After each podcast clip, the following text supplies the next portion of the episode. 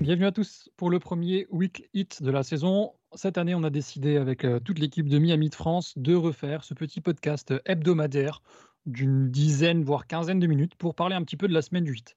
Alors, étant donné que euh, il y a eu une semaine et demie de compétition, on a décidé de pas en faire euh, sur le premier week-end. Donc, on va parler un petit peu des six premiers matchs du hit depuis le début de l'année. Une début d'année, enfin un début d'année plutôt même, c'est mieux en français, euh, qui a été absolument incroyable avec cinq victoires pour une défaite, un net rating pour l'instant évidemment. on ne peut pas tirer de vraies conclusions multi-match, mais qui a été incroyable avec un plus 17 et une défense tout aussi impressionnante qu'une attaque. Pour m'accompagner aujourd'hui, on a Quentin. Salut Quentin. Salut. On commence direct avec peut-être le match qui a fâché et la défaite face à Indiana. Alors, on a perdu, que je ne dise pas de bêtises, contre Indiana en prolongation 102-91 pour euh, l'une des deux seules performances où on a pris plus de 100 points. Euh, Mhm. Qu'est-ce que tu as pensé de cette défaite? Hmm, ben, On a ressenti tout de suite euh, le l'apport de Kyle Lowry et notamment là le, le fait qu'il était blessé. En fait, c'est surtout ça qu'on a senti. Le fait qu'il était blessé et que du coup euh, ça a différé complètement. C'était le deuxième match, hein, donc euh, Mhm. donc ça ça différait en fait complètement. On retrouvait vraiment le hit de l'année dernière qui n'arrivait pas à, à se créer des, des bons shoots, qui, qui attaque stagnante, tout ça. Ouais, on avait euh, Jimmy qui était obligé de faire la création avec Bam et tout, et du coup, le côté scoring ressortait plus du tout de l'équipe. Mm. Et puis, même niveau défensif, c'était assez poussif pendant le match, quoi. Donc, Heureusement que les Pacers n'ont pas été spécialement bons offensivement. Ouais. Puis, euh, enfin, Indiana en plus, ils sont pas ouf depuis le début de l'année. euh, Ouais, bah, euh, c'est leur seule victoire. hein. Ouais, c'est... Enfin, on voit le rookie là qui prend 21 shoots et qui en met que 6, Chris Duarte. Alors, il était bon, hein, mais euh, tu dis que tu perds avec un, un 6 sur 21 de leur rookie. euh, ça, fait un peu, ça fait un peu chier, mais bon, euh, du coup, on a déjà vu, comme tu as dit, l'importance de, de Kyle Lowry dans la gestion du jeu. Malgré ça, Tyler, il fait un super match. Je sais pas si tu te rappelles un petit peu de sa performance. 30-10, euh, Ouais. premier dans l'histoire du 8. Alors, je crois qu'il-. Tire assez mal à 3 points, il a 3 sur 12, je crois. Ouais, Mais c'est le seul qui en met, donc euh, bon, bah. Mais sinon, ouais, il fait même- plutôt un bon match globalement, il lit bien mieux les défenses. euh. Ouais. Ah, c'est assez ouf bien. parce qu'il il a un plus-minus de moins 15, le- de loin le pire de l'équipe. Mais en même temps, si on est dans le match et qu'on va en prolongation, c'est grâce à lui. Quoi. Donc, euh, Ouais, clairement, clairement. C'était le seul qui arrivait à se créer un peu son tir. euh. Alors, il a, il a quand même un peu vendangé, forcément, mais il en a pris beaucoup. Et Mm. euh, c'est, oui, c'est le. Il, il tenait le hit euh, vraiment euh, juste avec ses mid-range sur, Mm. sur le match. Hum, D'ailleurs, un des rares joueurs à faire euh, 28 tirs tentés et 0 passe sur un match. Donc, pour le Ah coup, oui. sur ce match-là, mais bon, on ne peut pas lui en vouloir parce que vu les performances à la passe qu'il fait depuis le début de l'année, c'est vraiment euh, l'exception qui confirme la règle, on va dire. Quoi. Donc, Ouais, c'est ça. voilà. Mais un match qui représente pas du tout notre début de saison parce que à côté de cette défaite euh, un petit peu frustrante, on aura quand même 5 victoires. Euh, c'est laquelle, toi, qui t'a fait euh, le, pas le plus plaisir, mais qui t'a vraiment euh, t'a Hmm. halluciné sur le terrain quoi. Alors, attends, parce que laisse-moi regarder le calendrier. Dis-moi la tienne. et Alors, t'as Milwaukee, t'as Charlotte qu'on a battu, t'as Brooklyn, évidemment. Tu as euh, celle de cette Orlando, nuit. T'as euh, Charlotte, j'ai déjà dit, Orlando, et puis du coup, cette nuit, euh, les Memphis. Grizzlies. Je- En général, c'est quasiment 20 points d'écart, quoi, donc en moyenne. Bah, c'est ça. euh, bon, les... les Bucks, je la compte pas parce qu'il y avait euh, Holiday, Lopez, Portis qui étaient out. Donc, euh, même si euh, c'était un très bon match, j'ai pas trop envie de, de la compter parce que trop d'absence chez eux. Ouais. Hmm, bon, le Magic, c'est le Magic, quoi. Non, je dirais. ça. Qui est ouf. ouais, je dirais les Hornets Ouais. parce que on prend de l'avance. À chaque fois, les Hornets essayent de remonter, ils essayent de remonter, ils essayent de remonter. Et au final, en fait, à chaque fois qu'ils essaient de remonter, on arrivait à mettre un petit coup d'accélérateur pour, euh, pour garder euh, un large avantage et les laisser derrière. Et c'est quelque chose que, qu'on a vu trop souvent l'année dernière, c'est de même les, les années d'avant, le fameux troisième carton où tout s'effondre. Euh, existe encore cette année. bah, il a été un peu là, mais en fait, au final, on a réussi à bien répondre, alors qu'avant, en fait, on s'effondrait puis on, ne se relevait pas, quoi. Alors que là, l'équipe s'est bien relevée et a bien géré euh, le, le money time. C'est ouf Enfin, parce que moi j'ai exactement le même. Alors les matchs contre Brooklyn et tout ça, ils sont vraiment intéressants parce qu'on fait un taf de fou euh, Ouais. défensivement sur James Harden ou Kevin Durant. Enfin Kevin Durant il met 25 points, mais quand tu regardes le match, l'impact qu'il a, il est vraiment très moyen. Mais celui-là de Charlotte, en, de Charlotte, en fait, moi, ce que j'aime bien, et c'est une stat qui est ressortie, c'est qu'on tire que à 25% de 3 points. Et l'année dernière, on en a fait 10 des matchs comme ça, on en a gagné 0. Et là, on l'a gagné. Et genre tranquille. Donc c'est ça la différence avec l'année dernière, c'est que c'est assez dingue de pouvoir euh, shooter aussi mal et gagner un match parce que ta défense, elle est tellement solide et tu arrives quand même à trouver des solutions offensives quand tu pas de shoot extérieur. Mmh. Ouais, c'est clair. C'est... En fait, c'est même un différent type de spacing qu'on a maintenant parce que tu as. En fait, le jeu, enfin, le jeu du 8 a tellement changé qu'on n'a plus besoin de autant, euh, autant jouer sur les trois points en fait. Mmh. Déjà, on voit quasiment plus de end-off entre Bam et Robinson. On voit beaucoup moins. Bam poste ah, même, on le voit plus tant que ça avec euh, euh, lui qui prend la balle et le jeu qui joue autour de lui, les écrans, tout ça, ça on en voit quasiment plus. Mmh. Maintenant, en fait, Bam, quand il a la balle poste c'est pour attaquer. C'est limite la, fin de possession ou la, fin, la, finalité de l'action, en fait. Alors qu'avant, c'était le début. Il a pas mal de mid-range euh, assez long, ouais. Euh, justement, dans ces positions-là. Et puis, euh, ouais, comme tu dis, il a moins, besoin de créer parce qu'il y a Kylori qui gère beaucoup le truc. de toute façon, on le voit, Bam, il a, il a, moins de deux passes par match. Là. Ouais, c'est assez ouf quand tu sais la capacité qu'il a de passer. Donc, mmh. Mais il est beaucoup plus à la finition et puis il se permet, bah, comme, comme Jimmy hein, d'ailleurs. Jimmy, je sais pas ce que tu en penses. Sur, on peut aller un peu plus sur l'individuel.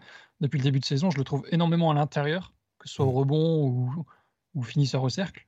Et euh, tu te rends compte qu'il a beaucoup moins de comment dire d'obligations à la passe. Et du coup, ça le libère énormément au niveau de l'intensité intérieure. Quoi. Ouais, clairement, en fait, Laurie s'occupe de, gérer l'attaque. Et puis, c'est en fait, Jimmy, au lieu de se retrouver à, tout gérer, en fait, c'est ça, il n'avait plus qu'à gérer son scoring. Alors, euh, oui, il tourne encore à 6 passes par match parce que euh, les défenses viennent sur lui et qu'il est capable de ressortir et de faire la bonne passe mmh. au bon moment, au bon joueur dans le bon timing. Donc, euh, donc forcément, il fait encore des, il a encore beaucoup de passes décisives. Mais en fait, ouais, tu vois qu'il il a 27 points par match. Euh, je sais pas s'il a déjà atteint cette, euh, ce, nombre-là en carrière. Donc, Alors pour l'instant, depuis le début de l'année, il a 25-3 de passes de moyenne. Et en carrière, que je te dise pas de bêtises, ben, c'est son record pour l'instant. Ouais. Ben, Parce que son, deuxième, sa deuxième performance, c'est 24, enfin 23-9 à Chicago en, Ouais, voilà. Et en fait, c'est ça, c'est qu'il peut vraiment se concentrer sur le scoring. En mmh. général, il se retrouve directement au poste.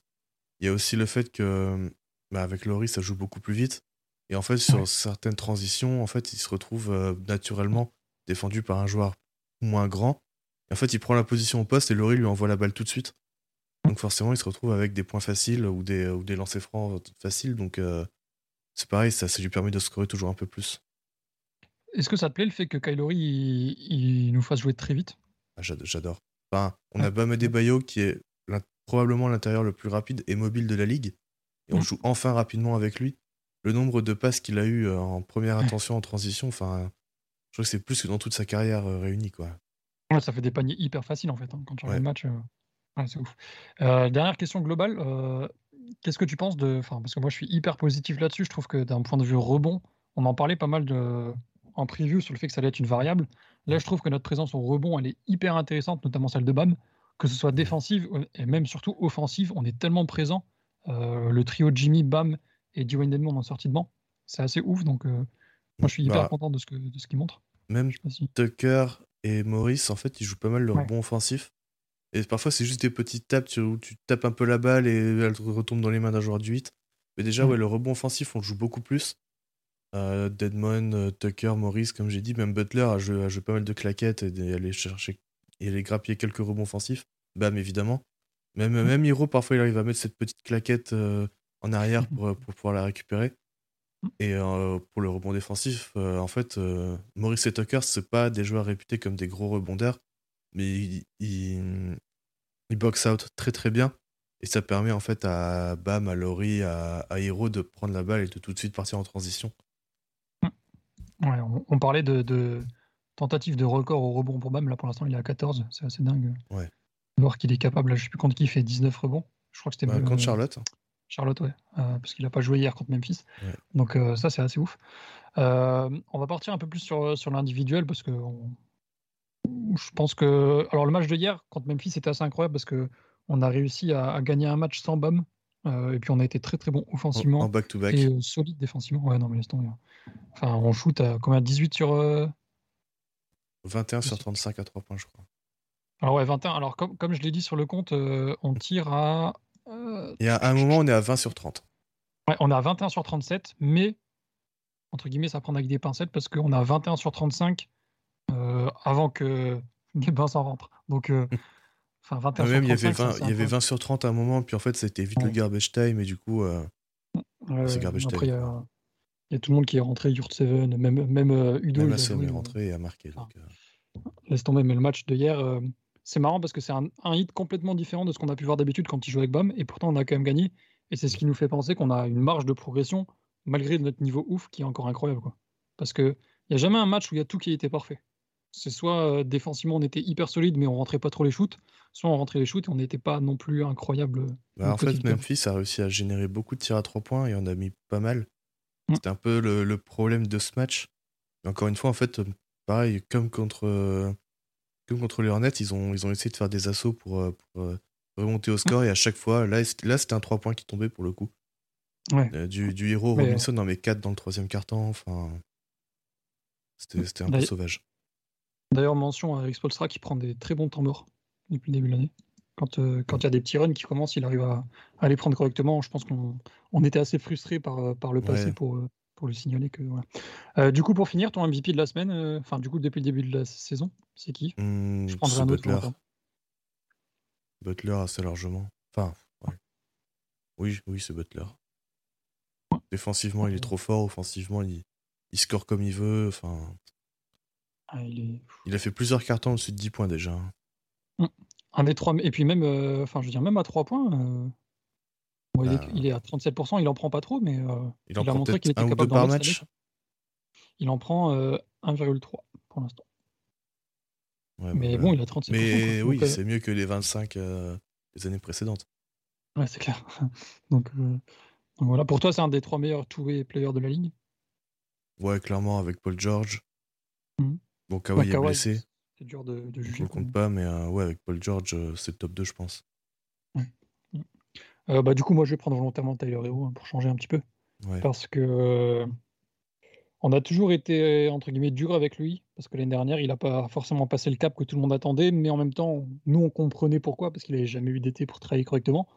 Là, on voit la différence. Et euh, il est absolument dingue en termes de, palette offensive, que ce soit même dans la passe. hein. Moi, j'ai été pas mal surpris par, par son niveau balle en main en termes de gestion de jeu. Mais surtout en termes de scoring, il va n'importe où, il se déplace n'importe où, il prend n'importe quel tir, il arrive, il est capable de les mettre. Alors bon, des fois il a des matchs où il passe un petit peu en dessous en termes de d'efficacité, Mm. mais il est capable de monter tellement haut. Et là, euh, bah, on parlait peut-être du fait qu'il soit meilleur scoreur de l'équipe. Là, il est juste derrière Jimmy à 22. Et Ouais. puis il est hyper, hyper, hyper euh, important dans, dans l'équipe. Ouais, faudra voir après sur la durée, euh, avec la variance du tir et tout ça, mais pour l'instant, c'est c'est un grand oui. En tout cas, le banc, il survit grâce à lui. Je pense que tu es d'accord. Enfin, il survit. Il est bon, hein, mais euh, Bah, on, on a plutôt un bon moment, je trouve. hein. Maurice a, fait, a fait pour l'instant quasiment que des bons matchs, alors parfois un peu plus discret, mais euh, c'est voilà, c'est parfois il se retrouve à, à mettre 10-12 points et parfois il en met 2-4, mais tu vois, c'est pas, Mm. c'est pas vraiment euh, ce qu'on attend de lui vraiment, c'est juste que parfois il se retrouve avec des bonnes positions. C'était face à Indiana, je crois d'ailleurs, qu'il a beaucoup scoré. euh, ouais, c'est bien possible. Puis, euh, puis euh, il est bien placé, c'est un bon vétéran. défensivement, il est, il est correct. Deadmon fait le taf. Deadmon, il est Euh, incroyable. hein. C'est ouais. le match là où il fait euh, 14-10 là, en 13 minutes, euh, je sais pas quoi. Mm. C'est contre Orlando, il met 16 points, euh, Ouais, Markif. ouais, ouais, 16 ouais, points, c'est Orlando. 7 sur 11 au tir, laisse tomber. Ouais. Enfin, bref. Ouais, le, banc, le banc est vraiment intéressant. Même hier, euh, Caleb Martin, il a joué un peu par rapport à l'absence de Bam, et du coup, Ouais. euh, il était vraiment bon. Quoi. Ouais, il il a été bon. Ouais, on espère juste voir du coup euh, les dernières nouvelles. On n'a pas encore sur Max Struss euh, qui a, a priori euh, s'est blessé au genou, donc on verra bien. Mais, mais ouais. Euh, du coup, MVP, je pense Jimmy Butler pour l'instant, de manière collective. Est-ce que tu as quelque chose à rajouter avant qu'on clôt l'épisode rapide? Non, vive Miami, et puis vive Butler, et Bam, et, et Kyle. Meilleure équipe de la ligue. Allez voir le, le costume d'Halloween de- d'Eric Spolstra, et qui est le futur coach de l'année. Et euh, merci pour les travaux pas trailés. On se voit la semaine prochaine. À bientôt. Ciao, ciao. Salut.